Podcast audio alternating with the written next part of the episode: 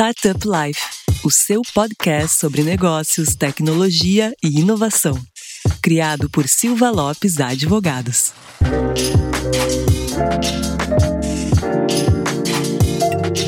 Fala galera, eu sou a Cristiane Serra e esse é o seu podcast Startup Life. E antes da gente revelar qual é o, assunto de hoje, já vou dar um pequeno spoiler, que é um setor que vem crescendo e é de super importância para o ecossistema, mas antes a gente vai dar aquele recado importante.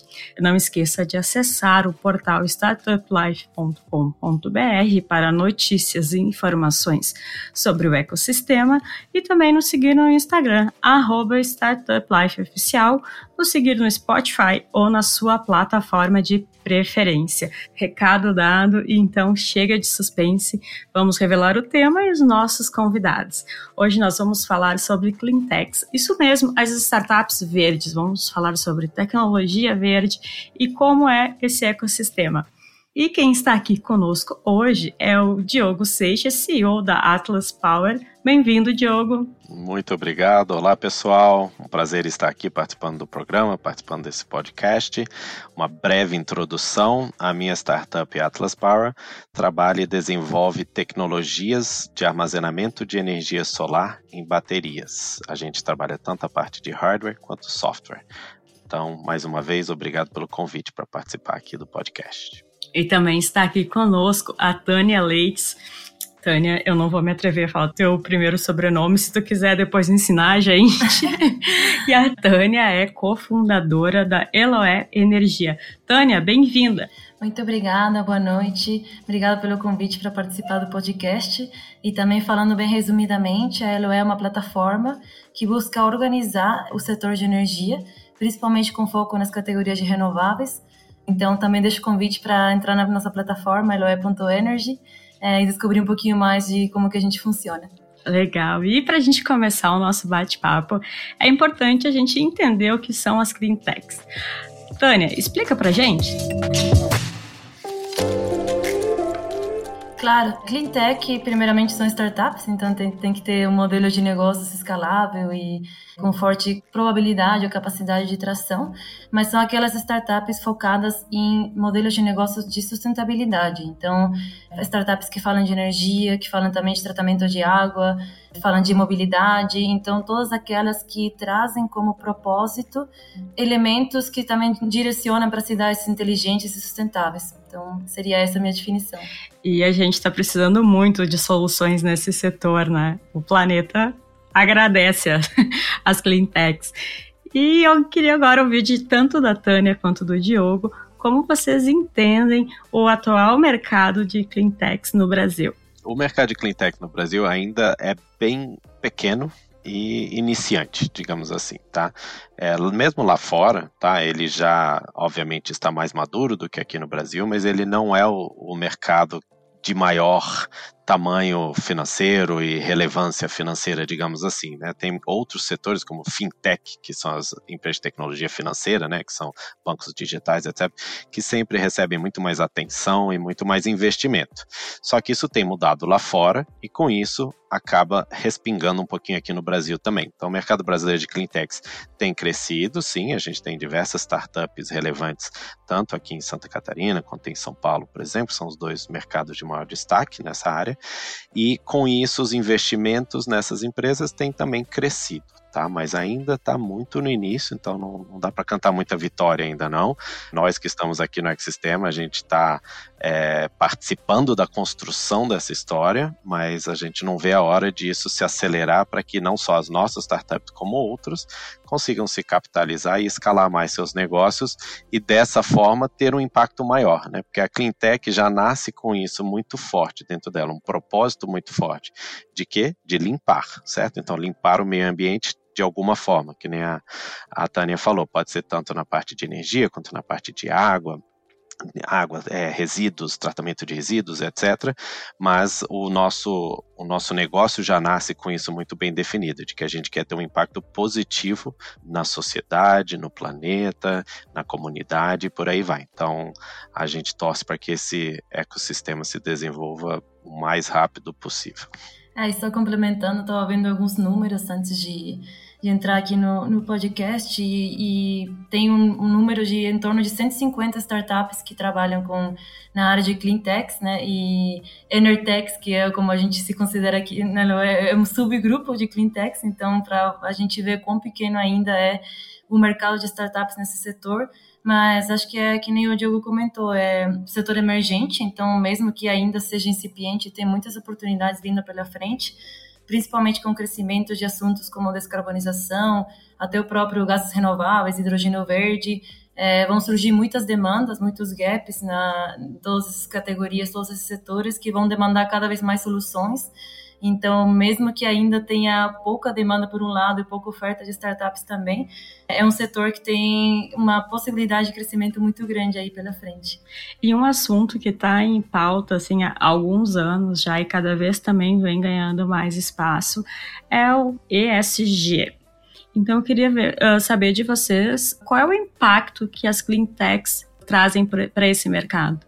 Então, eu entendo que toda startup que consiga trazer alguma proposta de valor que agregue para uma das três frentes do ESG, né, que agregue para a estratégia de corporações ou, ou quem procura para alinhar uma estratégia com o ESG, são muito relevantes. E hoje em dia a gente está no movimento também de inovação, de mercado que é Open Innovation, que busca cada vez mais conectar startups do ecossistema é, para resolvedores das corporações e aprimorar e contribuir com a estratégia. Então, nesse sentido, é, eu acho que o surgimento de cleantechs que contribuem diretamente para a estratégia né, é, é, essencial e cada vez mais importante porque é muito demandado, assim, é, as corporações, enfim, quem procura definir estratégias de ESG muitas vezes não consegue ter é, a capacidade de executar ou de se posicionar de uma forma diretamente, né? Então procura as startups, principalmente cleantechs, para poder contribuir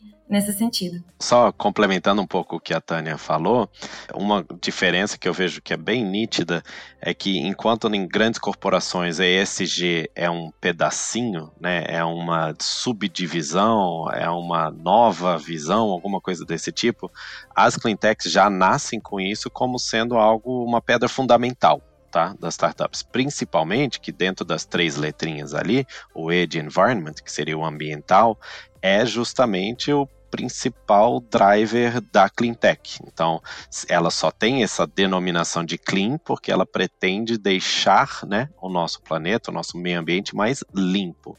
Então, a, a letrinha E seria o, o, principal, e aí a parte de social e governança, que é o S e o G, isso aí, na verdade, não diz tanto respeito a, a uma clean tech, isso, na verdade, faz parte de qualquer é, empresa moderna que vê isso como sendo algo estratégico para os seus negócios e sendo vital para sua própria sobrevivência, de que o lado de governança e social é o que vai fazer esse negócio dar certo e perdurar por muitos anos.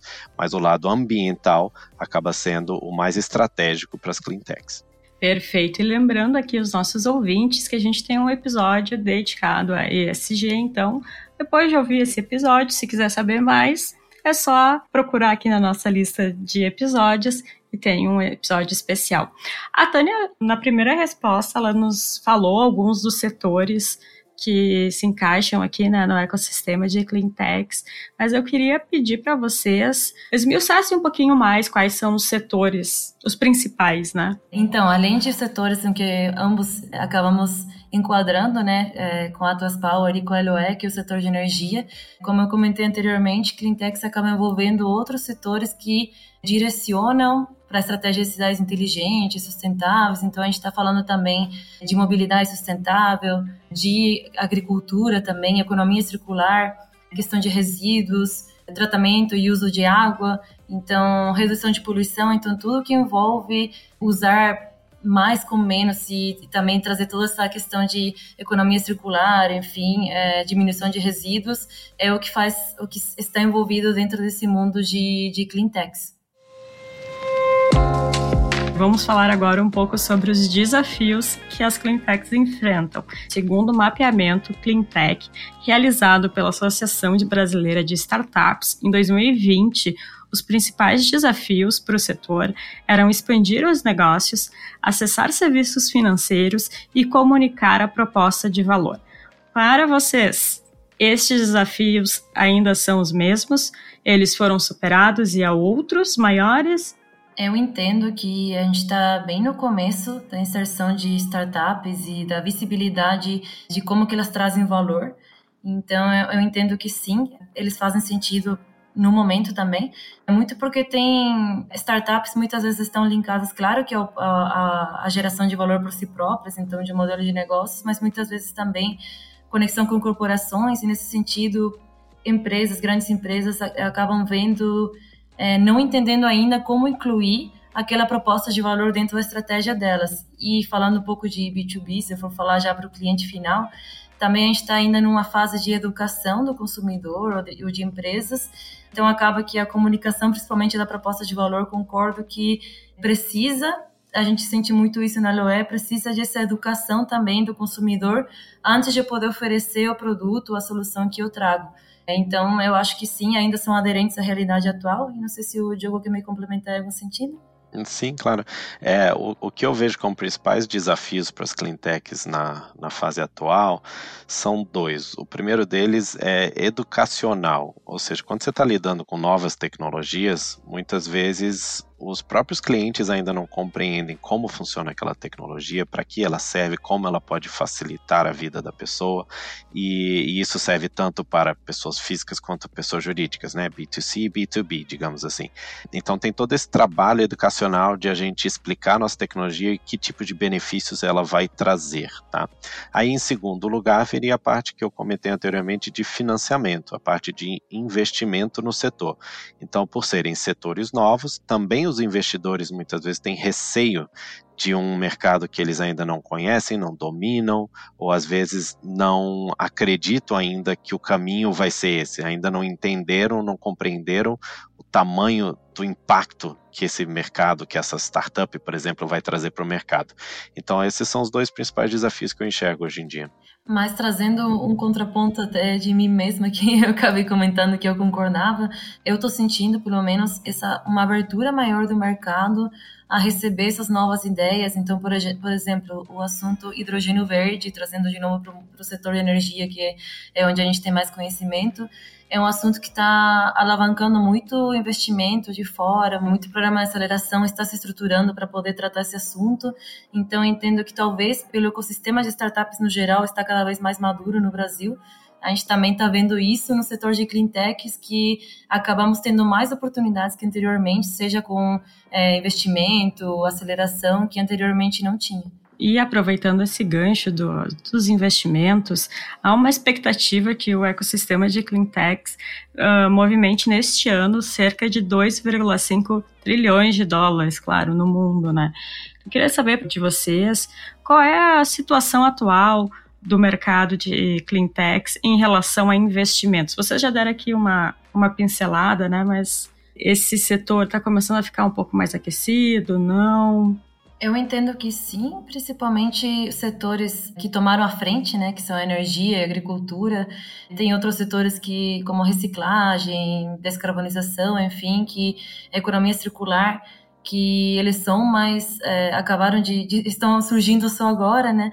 Então acho que eles vêm atrás nessa questão de, de investimento, de crescimento. Mas eu entendo que para os setores mais não diria tradicionais, mas que tomaram a frente ali no, é, na parte de clean techs, esse ano traz bastante espaço, porque os assuntos sustentabilidade, ESG, como a gente já trouxe, está muito em alta, então acaba que movimenta muito o mercado, né? Eu concordo e digo mais, assim, o setor de cleantechs, apesar de eu ter falado que ainda é tímido o investimento em comparação com outros setores aqui no Brasil, né, ele está em crescimento. Então, por crescimento, a gente quer dizer que, de fato, de um ano para o outro, você percebe que está acelerando e muito tá, o valor investido nessas startups e nesses tipos de tecnologia, mas ainda restrito a alguns mercados específicos. Então, no Brasil, a gente vê que estão se despontando as empresas no setor de energia, e aí essas foram as primeiras a receber investimentos da área de clean tech, digamos assim, que era na parte de energias renováveis, que era energia solar e eólica, basicamente. Tá? Agora a gente começa a ver um pouquinho de investimento ainda no setor de energia na parte de armazenamento de energia. E aí o armazenamento pode ser tanto em baterias, né, que são geralmente baterias de íons de lítio, como também baterias de hidrogênio, digamos assim, que aí não é uma bateria propriamente dita, mas o hidrogênio é uma forma de você estocar a energia para utilização posterior. E aí o segundo, a segunda parte, a segunda caixinha da Cleantech que tem recebido bastante investimento, principalmente nos últimos seis meses, digamos assim, é a parte de mobilidade elétrica. Então, é, a mobilidade elétrica, né, por ela não ter nenhuma emissão de poluentes e nem de nenhum outro gás, nem gás carbônico, nem nenhum outro é, gás poluente, nem é, de causador de efeito estufa, ela é considerada né, a forma mais limpa de você transportar hoje em dia, quer sejam pessoas ou cargas. Então, tem recebido nos últimos seis meses aqui no Brasil bastante investimento a parte de mobilidade elétrica, tanto na própria industrialização de componentes, é, motores elétricos, inversores etc., como também na parte da infraestrutura de recarga, que a gente vê acelerando bastante aí já nesse ano de 2022. Vamos inverter a ordem agora, vamos começar pelo Diogo. Eu queria que, Diogo, tu contasse um pouco pra gente como começou a Atlas Power e sobre essa experiência, né, de ter uma startup nesse setor. E o que ela faz, claro, né? É a hora do jabá. Eu vou ter que resumir um pouco, porque a história é comprida, mas vamos lá. A gente começou já faz quase quatro anos, tá? A história da Atlas Power. Então, começamos lá em 2018, no começo do ano também, e éramos, né, e ainda somos, né, um time de três engenheiros fundadores, tá? Então, sou eu, que sou o Diogo Seixas, e meus sócios Gabriel e Vitinho. E a gente começou desenvolvendo uma parte da tecnologia que a gente utiliza hoje, que era o hardware que a gente desenvolveu, que é o BMS, que é o Battery Management System. Então, esse é o hardware, basicamente, que é responsável por fazer a gestão de baterias de lítio, porque lá atrás a gente já identificou que esse seria o caminho tanto para armazenar energia é, estacionária, como energia solar, como também para mobilidade elétrica, que é o que né, vocês é, podem ver por aí, que os carros elétricos têm todos baterias de lítio. Tá? Então, a gente percebeu que o mercado estava indo para esse caminho e a gente desenvolveu o primeiro hardware que fazia essa gestão aqui no Brasil. E junto com o hardware, obviamente, a gente teve que desenvolver o firmware, que vai né, embarcado nesse hardware, e posteriormente começamos a desenvolver o software de gestão da energia do sistema, que é o nosso EMS, que é o Energy Management System. Então, hoje a gente tem uma solução completa que envolve tanto hardware quanto software para gerir sistemas de armazenamento. E esses sistemas de armazenamento, mais uma vez, podem ser tanto de energia estacionária, com onde geralmente a gente tem a geração de energia solar e essa energia é estocada para uso posterior. Então, por exemplo, você usa, você recarrega essas baterias de dia com a energia do sol e utiliza a energia à noite ou em dias chuvosos e nublados, tá? E a outra opção que a gente também desenvolve é a parte de armazenamento de energia para mobilidade elétrica. Então, são diversos projetos que a gente já desenvolveu, que vão desde veículos pequenos até grandes veículos elétricos, como caminhões de mineração. Tá? Então, tem diversas aplicações, diversos projetos que a gente já fez, mas é, de forma resumida, todas têm algum vínculo com o armazenamento da energia em baterias de lítio. Legal. E Tânia, conta um pouco da história da Eloé para gente.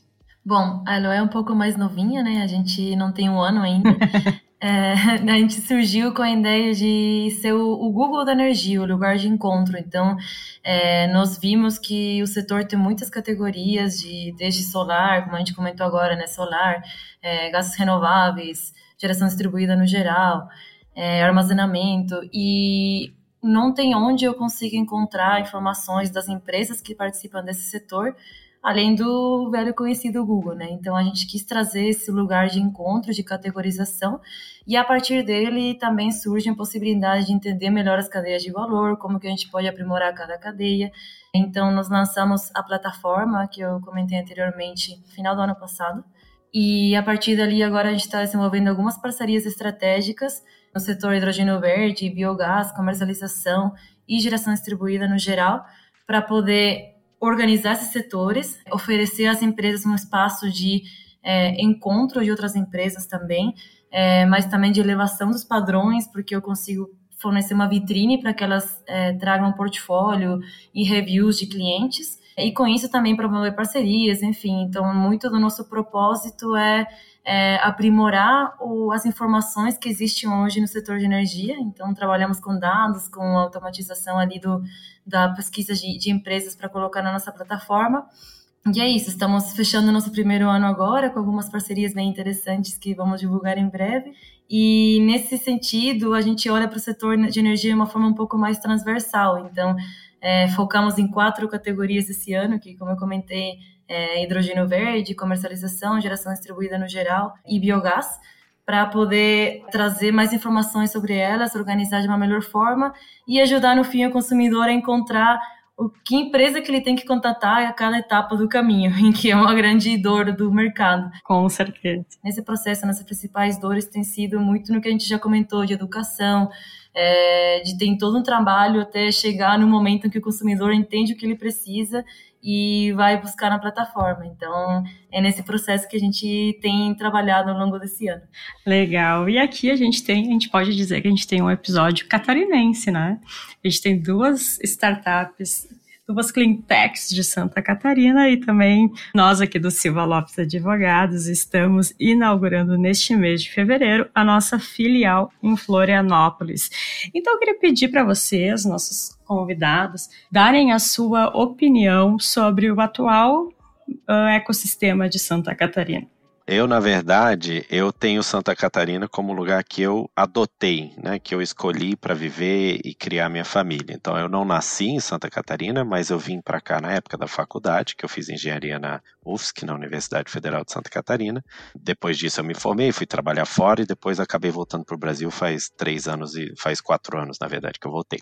E nesse período, o que eu achei muito bacana é que quando eu me formei é, na faculdade, lá em 2006, eu fui trabalhar em São Paulo porque, de fato, Florianópolis e Santa Catarina não tinham tanta oportunidade para engenheiros recém-formados, tá?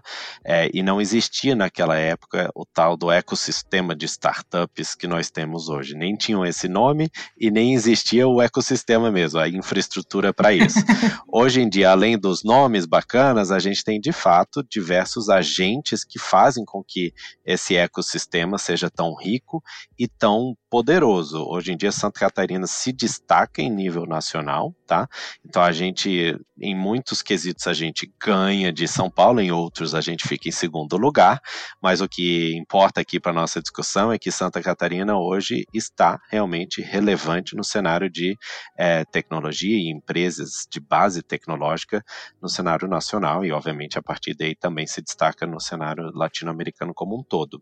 Uma coisa que também chama atenção é que, além das startups em si, a gente tem uma cultura de associativismo e de ajuda que a gente encontra aqui. Então, eu, por exemplo, eu e minha startup, a gente faz parte da ACAT, que é a Associação Catarinense de Tecnologia, que ajuda muito no networking e na abertura de oportunidades um para o outro. Então, a gente leva muito negócio um para o outro ali dentro do ecossistema. Tá? E a gente tem também um outro item que vale destacar aqui, que é o Sapiens Park, que é um dos principais parques tecnológicos hoje do Brasil, tá? e que está agora com, sob nova gestão, com diversas iniciativas que vão trazer muitas empresas relevantes, tanto grandes quanto pequenas, para Florianópolis. Então, o nosso ecossistema, que já é algo muito importante e relevante, vai se tornar ainda mais a partir dos próximos meses aí com o trabalho de diversas associações e instituições que têm realmente como, como meta fazer Florianópolis se destacar no cenário de tecnologia nacional e, e global. Bom, e complementando, eu morei em Florianópolis até três meses atrás, então acabei de mudar para São Paulo, mas está nos meus planos voltar em algum momento. E eu também, eu vim de fora, um pouquinho mais de fora, eu sou uruguaia, para quem não percebeu o sotaque. Hoje, então, minha, minha empresa ainda considera que a Ibloé ainda está em Florianópolis, porque somos quatro sócios, dois em Floripa e dois em São Paulo, então benefícios a eles desses dois anos virtuais. Mas eu ia comentar que eu também vejo não somente o colaborativismo, mas também a maturidade do, da, do ecossistema em Florianópolis. Eu estava lembrando, enquanto o Diogo falava, de que a gente tem vários cases de sucesso Inclusive, eu conheci a RD quando ela era só uma empresa pequena na CAT e hoje ela tem um porte bem interessante. É, e assim como essa, várias outras, assim, que a gente viu toda a trajetória, desde que elas começaram até o estágio em que elas estão hoje. Isso também acaba servindo de exemplo para o ecossistema. E também temos, com certeza, essa questão de, de trabalho em rede. E um outro ponto que eu queria comentar, é fato curioso, o Diogo e eu, além de estar na CAT também, como ele é, a gente está no programa de aceleração da Shell, que são 10 startups que estão sendo aceleradas pela Shell.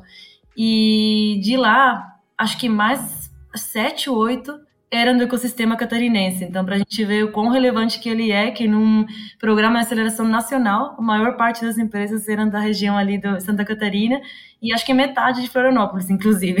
Então, é, com certeza é um ecossistema que acaba atraindo novas startups e acaba incentivando também.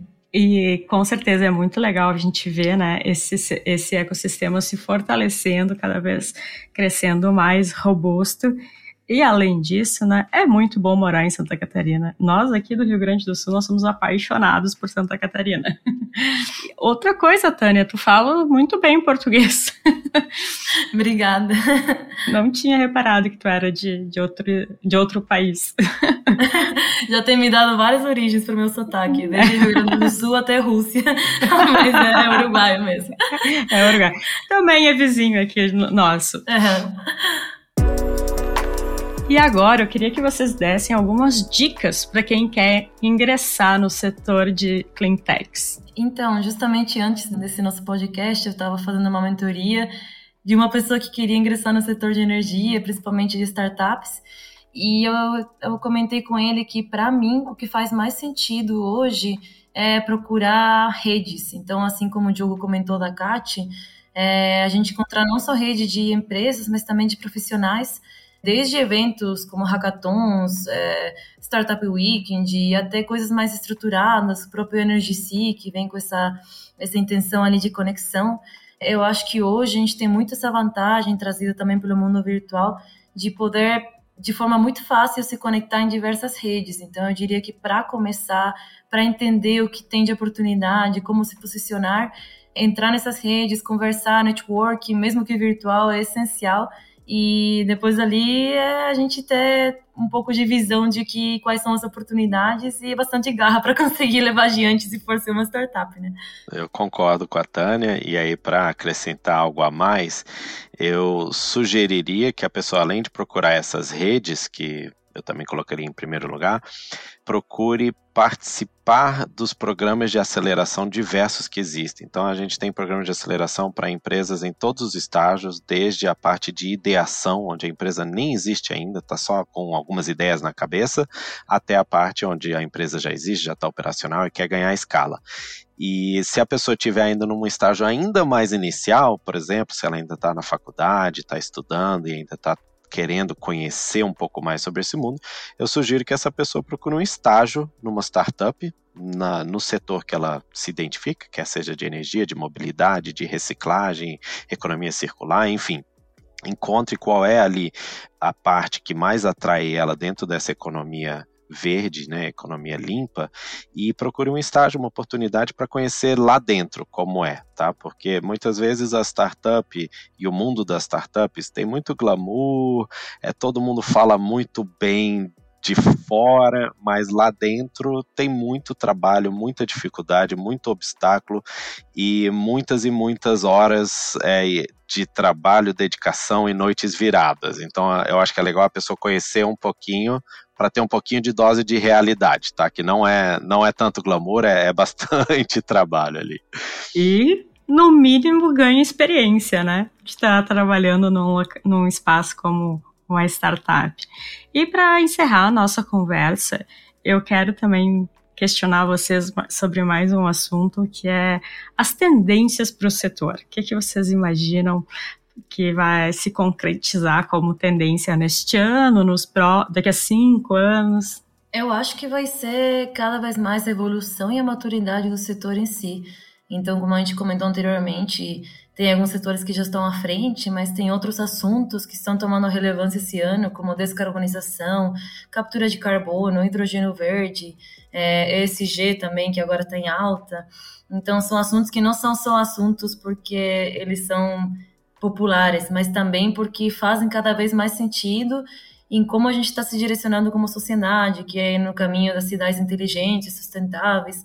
Então, o que eu espero para os próximos anos, assim, numa linha mais geral, é que para a Cleantech o espaço seja cada vez maior e abrace mais as novas é, startups, novas ideias e mostre também mais seu espaço. Assim, a gente está vendo pelo outro lado também é, as empresas, grandes empresas, institutos ou até o governo se posicionando, trazendo quais são as dores e isso também é abrindo oportunidades para startups novas surgirem, é, para se conectarem. Então é, eu vejo tanto uma abertura cada vez maior de oportunidades, quanto uma oportunidade também de conexão com outros é, agentes do setor, né, ou do ecossistema, é, para alavancar cada vez mais startups, enfim, é, áreas relacionadas ao assunto cleantech.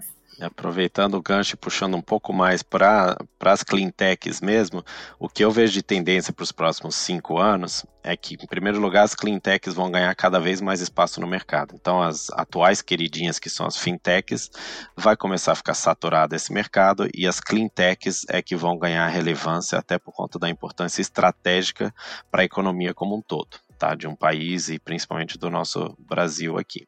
E dentro das cleantechs são três áreas ou três setores que eu vejo que vão é, crescer e acelerar mais nos próximos cinco anos. Então, em primeiro lugar, eu colocaria a mobilidade elétrica. Esse é o que vai receber a maior parte dos investimentos e que vai ser perceptível para as pessoas o desenvolvimento desse setor com infraestrutura de recarga sendo ampliada aqui pelo Brasil afora. Em segundo lugar, eu colocaria a parte de energia, mas principalmente armazenamento de energia. E aí, a meu ver, o que vai despontar é o armazenamento em baterias, tá? E em terceiro lugar, eu colocaria a parte de reciclagem, porque com a alta demanda por diversos tipos de minérios para a indústria como um todo, a gente está vendo cada vez mais que a reciclagem ela tem tanto uma importância ambiental para reduzir o impacto da mineração, como também econômica, porque hoje tem um, um mar de recursos que estão, digamos assim, presos dentro de bens que a gente já produziu, que a gente consegue através da reciclagem colocar esses minérios e esses materiais de volta para produzir novos bens. Legal, então vamos. Nós vamos cobrar de vocês depois, se elas se concretizaram. Brincadeira, a gente não vai co cobrar, não. Mas é, é, é, interessante a gente saber de quem está dentro do setor, né? O que esperar para os próximos anos. A gente vai então encerrando o nosso episódio de hoje. Quero agradecer muito aos nossos participantes e pedir que vocês deixem um recadinho final para os nossos ouvintes e também seus contatos, como o pessoal faz para contatar vocês. Diogo, muito obrigada pela tua participação. Eu que agradeço, Cristiano, foi um prazer participar do podcast. Eu queria então deixar meu contato aí, quem quiser bater um papo, trocar uma ideia, pode me procurar preferencialmente pelo LinkedIn, põe meu nome lá, Diogo Seixas, você vai encontrar, é, manda uma mensagem e a gente pode agendar uma reunião ou bater um papo ali pelo LinkedIn mesmo. Tânia, muito obrigada pela tua participação. Deixa também teu recadinho final e os teus contatos. Eu que agradeço, adorei o assunto do, do podcast, também o papo, acho que trouxe elementos bem interessantes aí para a gente considerar. Meu contato também, preferencialmente LinkedIn, só que é meu nome e meu sobrenome complicado, então não sei se vai sair no podcast depois, mas. A gente vai colocar. então pode ser esse no, no LinkedIn e no Instagram é Tânia N. Leites. É, mas de recado final é isso. Eu acho que Cleantex vai ser a próxima. Né? Fintechs agora é a bola da vez. E agora vai ser a vez das Cleantechs. Então, quem se interessar por esse mercado, quem tiver uma ideia relacionada a, a, a esse mundo, é, aproveitar agora para se posicionar, que vem muita coisa boa por aí. Muito obrigada também, Tânia, e aos nossos ouvintes que nos fizeram companhia até aqui.